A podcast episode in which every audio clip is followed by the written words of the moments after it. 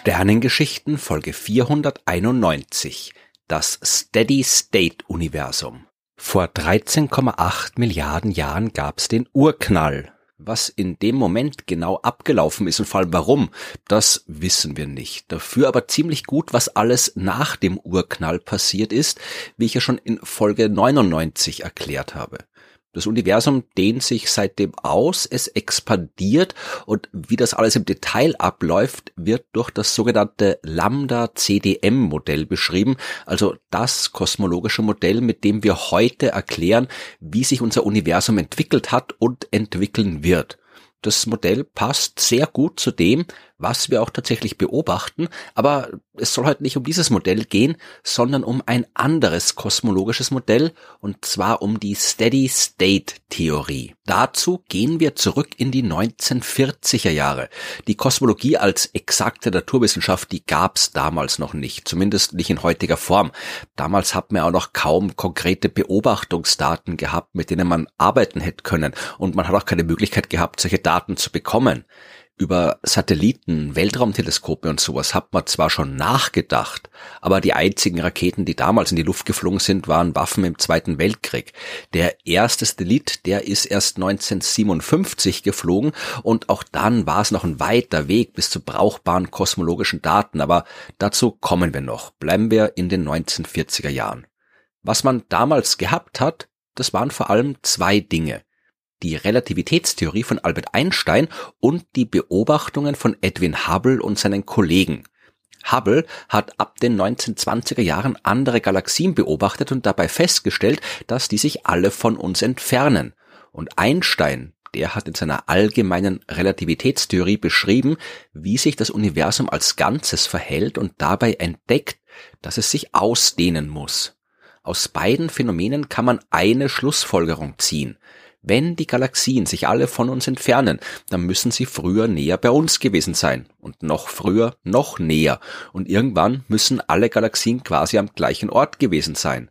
Und wenn jetzt die Relativitätstheorie ebenfalls vorhersagt, dass sich das Universum ausdehnt, dann kann daraus eigentlich nur folgen, dass es in der Vergangenheit einen Zeitpunkt gegeben hat, in dem unser gesamter Kosmos in einem einzigen Punkt konzentriert war, ein Punkt, von dem aus das Universum dann begonnen hat zu expandieren. Oder anders gesagt, unser Universum hat einen Anfang in der Zeit. Es hat nicht immer schon existiert ohne Anfang, wie man vor Hubble und Einstein gedacht hat. Als diese Theorie eines expandierenden Universums mit Anfang das erste Mal geäußert worden ist, da waren viele nicht sonderlich glücklich damit. Die meisten Forscherinnen und Forscher, die haben ein statisches Universum ohne Anfang und ohne Ende irgendwie eleganter gefunden und vor allem auch, wenn das Universum einen Anfang hat, also quasi einen Schöpfungsmoment, dann rückt die Wissenschaft ja auch wieder irgendwie in die Nähe der Religion. Aber in der Folge soll es auch nicht um Wissenschaft gegen Religion gehen. Die Sache ist viel komplexer und diejenigen, die das Urknallmodell abgelehnt haben, die haben durchaus auch wissenschaftliche Gründe gehabt und nicht nur irgendwelche religiösen Abneigungen. Womit wir jetzt bei Fred Hoyle sind.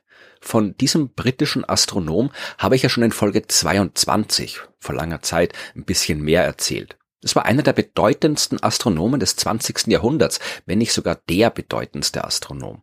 Der hat jede Menge wichtige Dinge rausgefunden, unter anderem wie im Inneren der Sterne durch kernphysikalische Prozesse die chemischen Elemente entstehen. Er hat aber auch jede Menge kontroverse Theorien aufgestellt und ein paar, ja, die kann man kaum anders als kompletten Quatsch nennen. Wir bleiben aber bei denen, die nur kontrovers waren, aber immerhin noch wissenschaftlich. 1948 sind in der Fachzeitschrift Monthly Notices of the Royal Astronomical Society zwei Artikel erschienen. Einer war von Fred Hoyle und einer von Hermann Bondi und Thomas Gold. Äh, die drei waren Kollegen und haben gemeinsam an dem gearbeitet, was sie da vorgestellt haben. Der Titel von Hoyles Aufsatz war A New Model of the Expanding Universe und der von Bondi und Gold hieß The Steady State Theory of the Expanding Universe. Es ging also um eine neue Theorie, mit der man ein expandierendes Universum beschreiben kann, und zwar die Steady State Theorie. Und das wird oft mal verwechselt. Hoyle, Bondi und Gold, denen ist es nicht darum gegangen, das alte, statische Modell des Universums wiederzubeleben, in dem es keine Expansion gibt. Dafür hat man auch in den 1940er Jahren schon ausreichend gute Beobachtungsdaten gehabt. Das Universum expandiert, die Galaxien bewegen sich voneinander fort. Daran hat man vernünftigerweise nicht mehr zweifeln können. Die drei Astronomen, die wollten ein Universum beschreiben, das expandiert, sich dabei aber, vereinfacht gesagt, trotzdem nicht verändert. Klingt ein bisschen komisch. Und noch komischer klingt's, wenn man berücksichtigt, dass sie die Idee davon aus dem Horrorfilm Dead of Night gehabt haben. Es war ein Film aus dem Jahr 1945 und darum geht es um einen Typen, der zu einem gruseligen Haus auf dem Land fährt und dort jede Menge gruseliges Zeug erlebt. Und zwar Zeug, das er zuvor schon in seinen Albträumen erlebt hat. Und alles endet damit, dass er aufwacht weil es doch nur ein Traum war, und seine Frau ihm vorschlägt, man kann doch zur Erholung mal ein bisschen ein Wochenende am Land verbringen, und am Ende des Films fährt der Typ dann zu einem Haus auf dem Land, womit man gleichzeitig auch wieder am Anfang angelangt ist. Dead of Night gilt als Klassiker des Horrorfilms, mit Kosmologie hat aber nichts zu tun. Aber diese zirkuläre Handlung ohne Anfang und ohne Ende, die hat äh, Thomas Gold und dann mit ihm Bondi und Hoyle dazu inspiriert, über ein Universum nachzudenken, das sich zwar ausdehnt, aber eben trotzdem keinen Anfang und kein Ende hat. Das Resultat war die Steady-State-Theorie. In ihr wird das Universum im Lauf der Zeit immer größer und größer, aber egal zu welchem Zeitpunkt man es betrachtet, es schaut trotzdem immer gleich aus. Die Galaxien bewegen sich zwar voneinander fort, aber zwischen den Galaxien entsteht ständig neue Materie, aus der dann neue Sterne und neue Galaxien entstehen. Das heißt, die Abstände zwischen den Galaxien, die bleiben mehr oder weniger immer gleich. Das Universum erscheint immer gleich. Es expandiert, aber es hat keinen Anfang und kein Ende und zu jedem Zeitpunkt schaut so aus wie zu jedem anderen Zeitpunkt. Der Hauptunterschied zum Urknallmodell ist die Art und Weise, wie die Materie entsteht. Beim Urknallmodell, da ist sämtliche Materie im Kosmos zu Beginn entstanden und seitdem dehnt sich das Universum halt aus und die Materie verdünnt sich immer weiter. Wenn man lange genug wartet, dann schaut es tatsächlich auch unterschiedlich aus. In fernster Zukunft zum Beispiel würden wir hier von der Erde die es dann natürlich schon längst nicht mehr gibt. Aber wir würden hier von der Erde aus keine anderen Galaxien mehr am Himmel sehen, weil sich alles so weit von uns entfernt haben. Im Steady-State-Modell, da entsteht Materie ständig und überall im Universum. Und auch in ferner Zukunft würden wir einen Himmel voll Galaxien beobachten, weil halt neue entstanden sind und den Platz von denen eingenommen haben, die sich entfernt haben. Aus damaliger Sicht war das jetzt keine völlig blöde Idee, wenn man behaupten kann, dass Materie beim Urknall aus dem Nichts entsteht, ja, dann kann man auch behaupten, dass sie nach dem Urknall irgendwo anders aus dem Nichts entstehen kann. Okay, es wäre vielleicht eleganter, wenn es jetzt nur ein Ereignis braucht, bei dem die ganze Materie entsteht und nicht jede Menge Mini-Urknälle, die ständig überall stattfinden. Aber das ist Ansichtssache und aus damaliger Sicht war das Steady-State-Modell durchaus eine seriöse Alternative zum Urknallmodell. Das hat sich dann aber sehr bald geändert. In den 1950er und 1960er Jahren hat die Radioastronomie so richtig Fahrt aufgenommen und man hat die Quasare entdeckt. Das sind die aktiven Zentren, Zentralregionen von weit entfernten Galaxien und es sind weit entfernte Galaxien. Wir wissen heute, warum das so ist. Das hat mit der Entwicklungsgeschichte von Galaxien zu tun. Und aus deren Zentralregion kommt eben nur dann enorm viel Radiostrahlung, wenn die noch sehr jung sind. Alte Galaxien, wie unsere Milchstraße, die tun das nicht mehr. Und in der Astronomie schaut man ja immer in die Vergangenheit, wenn man in die Ferne schaut. Das Licht braucht Zeit und das Licht der fernen Galaxien braucht Milliarden Jahre bis zu uns und deswegen sehen wir die so, wie sie waren, als sie noch jung waren.